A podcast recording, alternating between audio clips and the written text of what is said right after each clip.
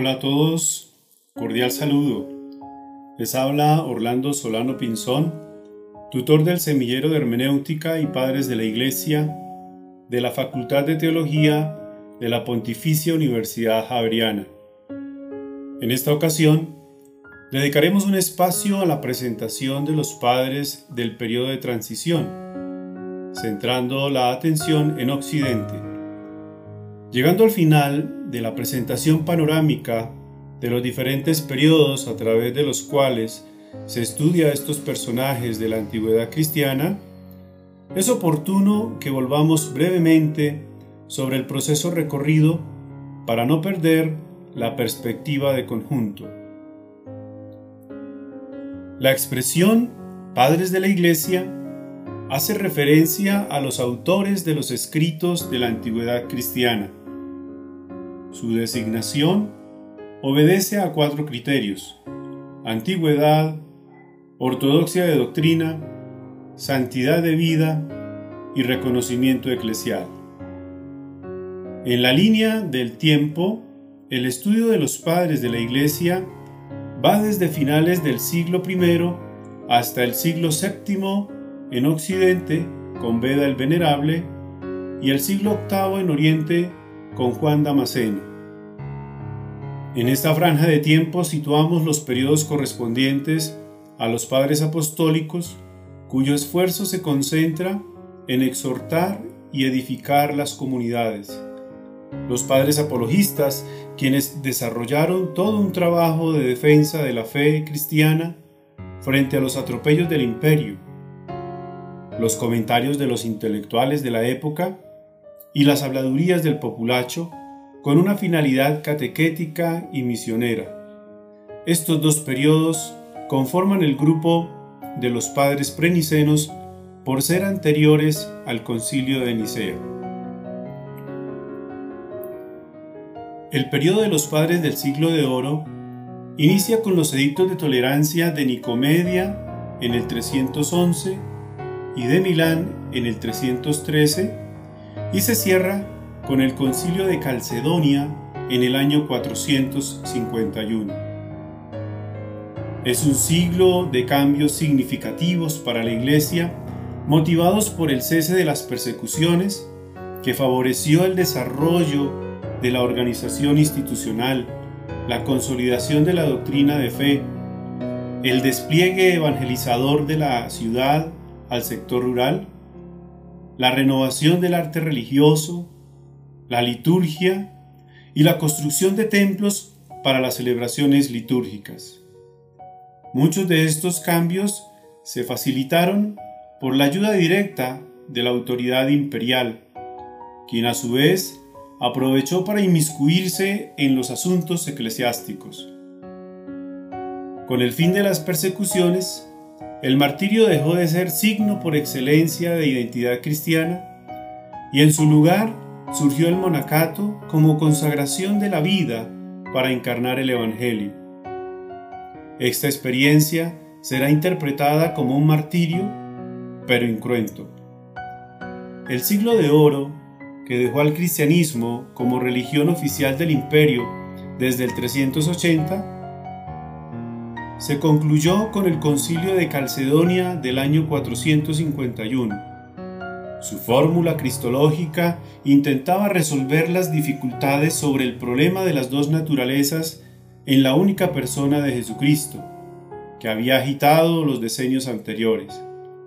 Después de Calcedonia, durante casi 200 años, ninguna gran elaboración cristológica iba a perturbar la Iglesia las razones estarían ligadas a las convulsiones sociales que se gestaron con ocasión de la caída del Imperio Romano en Occidente y las amenazas de los árabes en Oriente.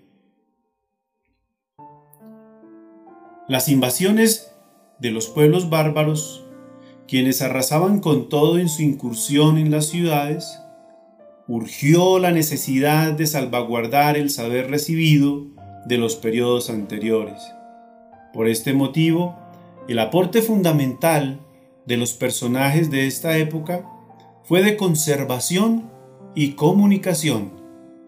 Lo primero buscando transcribir y traducir las obras legadas y lo segundo, promoviendo la transmisión de las mismas a las nuevas generaciones.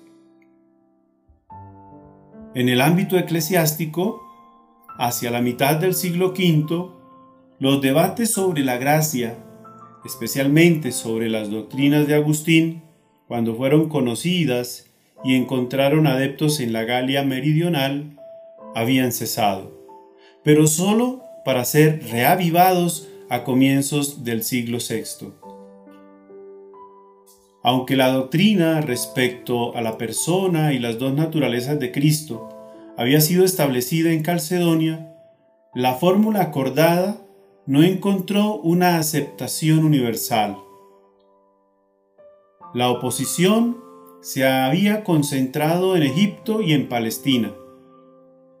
Los intentos imperiales por conseguir la reconciliación y la tolerancia no consiguieron alcanzar una armonía real.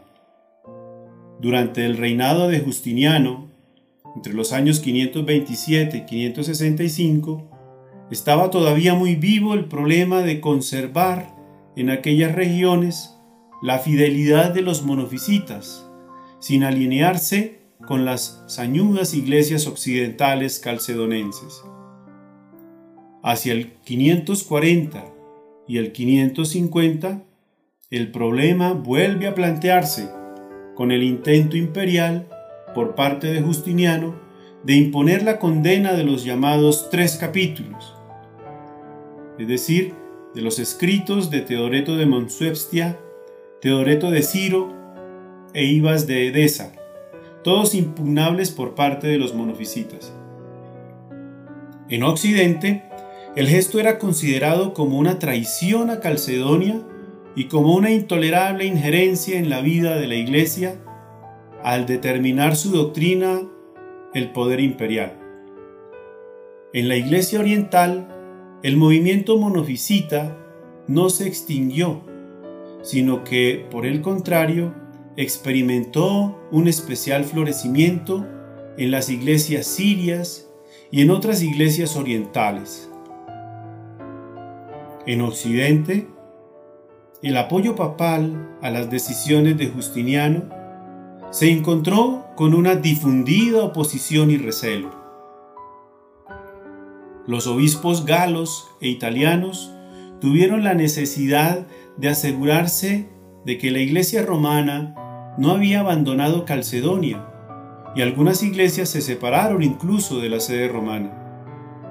El cisma de los tres capítulos fue motivo de continua y viva preocupación por parte de los obispos romanos, sobre todo de Pelagio I entre los años 556 y 561, Pelagio II entre los años 578 a 590 y Gregorio Magno entre los años 590 a 604. Preocupación que ha quedado reflejada en su correspondencia. El debate cristológico se inflamó de nuevo en el siglo VII después de otro intento imperial por conciliar el desacuerdo en las provincias orientales.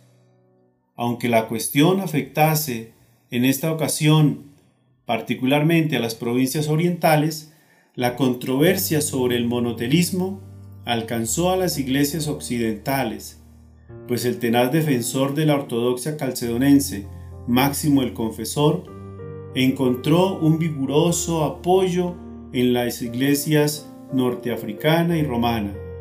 Por lo que respecta al periodo que nos ocupa, las iglesias griegas y las otras orientales habían sido siempre las más implicadas en los problemas cristológicos.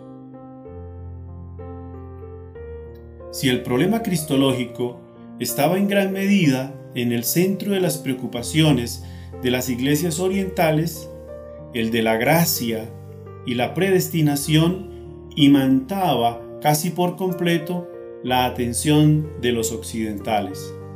También aquí, sin embargo, los encendidos debates sobre las posiciones de Agustín, especialmente las que habían sido formuladas en los últimos años de su vida, habían sido ya superadas hacia la mitad del siglo V. Sus doctrinas sobre la gracia y la predestinación habían encontrado su defensor en la Provenza, principalmente en aquel desenfrenado portavoz, como él mismo se consideraba, que fue Próspero de Aquitania. Asimismo, la oposición a las opiniones defendidas por Próspero suscitó convencidos opositores, sobre todo en las comunidades monásticas provenzales. Con la partida de Próspero para Roma en el año 433, la controversia se extinguió. La Iglesia gala permaneció entonces fiel a sus posiciones tradicionales, no interesada en las posteriores controversias sobre la enseñanza de Pelagio, permaneciendo en su conjunto preagustiniana y prepelagiana más que semipelagiana. El debate sobre el tema no vuelve a avivarse antes del último decenio del siglo V, por obra de un grupo de monjes escitas y de teólogos africanos exiliados en Cerdeña. Cesario de Arles solucionó la controversia en el concilio de Orange del año 529. Si bien en este periodo de transición no hay avances de corte teológico, sí se destacará el desarrollo, consolidación y permanente renovación del monacato. La literatura monástica se destacará considerablemente e irá a la par del avance en la construcción de monasterios. Dentro de los personajes destacados de este periodo en Occidente se encuentran San Benito, quien nació en Nurcia entre el 480 y el 490, de una familia de noble estirpe. Fue a Roma antes de finales del siglo V para dedicarse a los estudios liberales, pero atraído por la soledad y queriendo elegir la sabiduría de Dios, fue a los montes Simbruini y vivió durante tres años en grutas de los alrededores de Subiaco. Conocido solamente por un monje romano que vivía en un monasterio cercano. Pero la fama de su santidad comenzó a difundirse y otros monjes lo quisieron como su padre. La regla monástica que elaboró será referente para la renovación de la vida monástica de su época y de periodos posteriores. Otro personaje, Boesio, quien nace presumiblemente en Roma aproximadamente entre el 475 y el 480. Filósofo y teólogo romano de la ilustre familia de Anicio, se educó en Atenas, fue cónsul en el 510 del rey, del astrogodo Teodorico y luego en el 520 su ministro principal, Magister Officiorum. Acusado de conspirar contra el emperador, fue encarcelado en Pavía y ejecutado al año siguiente, considerado por el historiador Martín Gradman como el último de los romanos y el primero de los escolásticos. Con él se inicia la cultura y el pensamiento de la Edad Media. Gracias a él, la Edad Media conoció la cultura griega y el occidente latino comienza a conocer algunas de las obras de Aristóteles.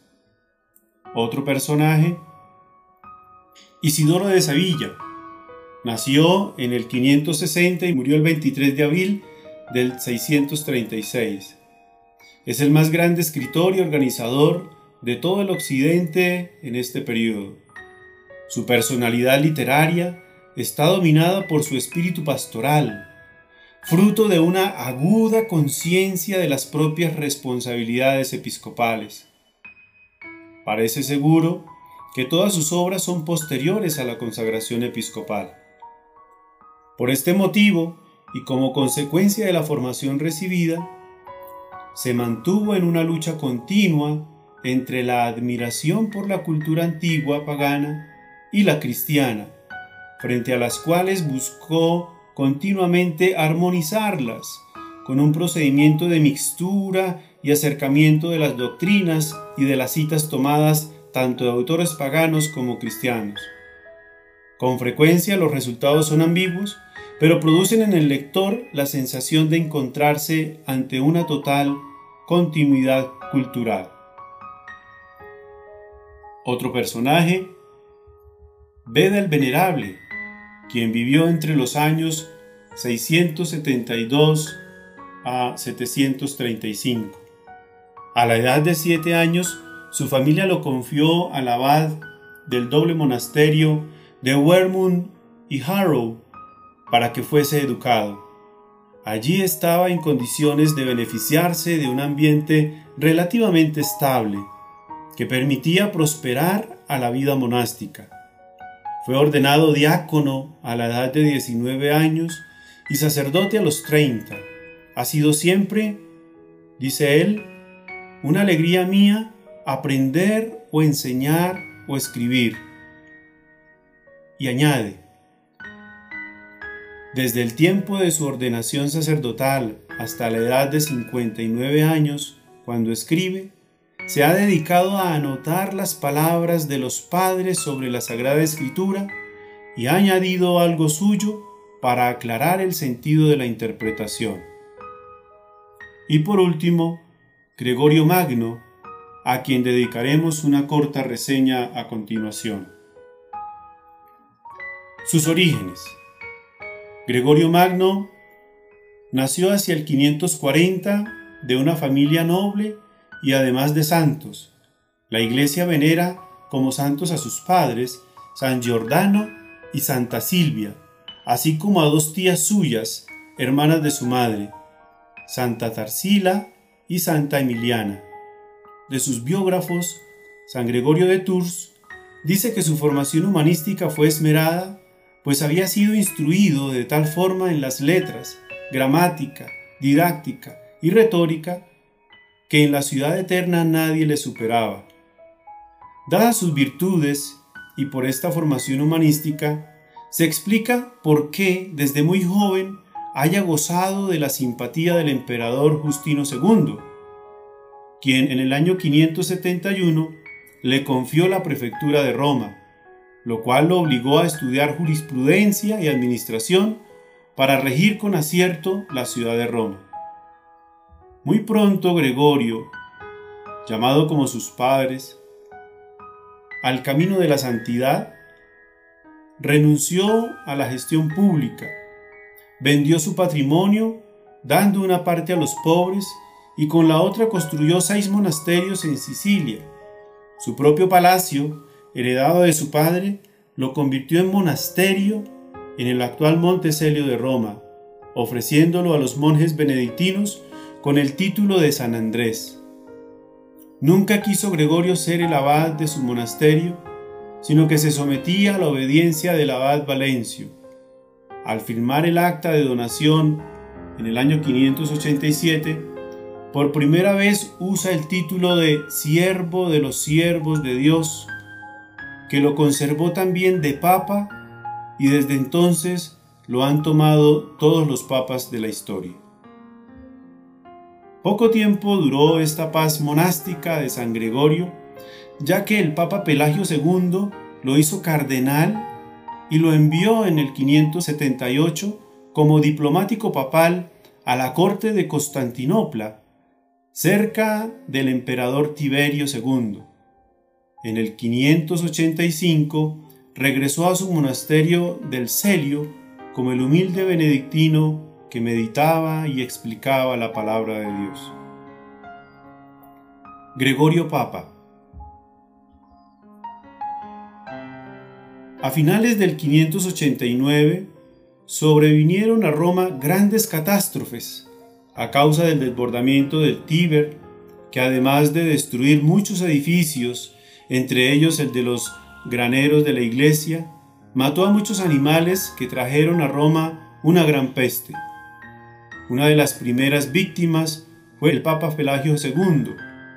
El clero, el pueblo y el Senado romano aclamaron como supremo pontífice al cardenal Gregorio. Solo el humilde monje del Celio se resistía a aceptar esta responsabilidad. Trató de buscar apoyo en sus grandes amigos como Juan, patriarca de Constantinopla, Atanasio, patriarca de Antioquía, Leandro, obispo de Sevilla, Teoctista, hermana del emperador Mauricio. Incluso trató de influir en el mismo emperador. Sabido es que desde Justiniano la elección de un pontífice romano estaba sujeta a la ratificación del emperador que daba el visto bueno para que se consagrara el nuevo pontífice. San Gregorio estaba seguro de que influiría en el emperador para que no ratificara su elección porque era amigo personal desde que había estado en Constantinopla. Además, Gregorio le había bautizado a sus hijos. Escribió al emperador, pero el prefecto de Roma, Germán, interceptó esta correspondencia y solo hizo al emperador la petición de los electores. Gregorio se dio cuenta de esta acción de Germán y trató de huir de Roma. Mientras tanto, llegó la ratificación del emperador Mauricio y fue consagrado en San Pedro el 3 de septiembre del 590. Agradezco su valiosa atención y espero que el panorama general que se ha presentado en este curso introductorio haya logrado cautivar la atención y suscitar el deseo de acercarse directamente a las obras de estos autores y leer de primera mano sus aportes y ahondar en su particular manera de buscar encarnar el Evangelio y responder a las necesidades y retos de su momento histórico. Mi gratitud a los miembros del semillero de hermenéutica y padres de la Iglesia, quienes hicieron propia esta causa en favor de difundir el pensamiento de los autores de la antigüedad cristiana y con su esfuerzo fue posible ofrecer este espacio de formación. Hasta una próxima oportunidad.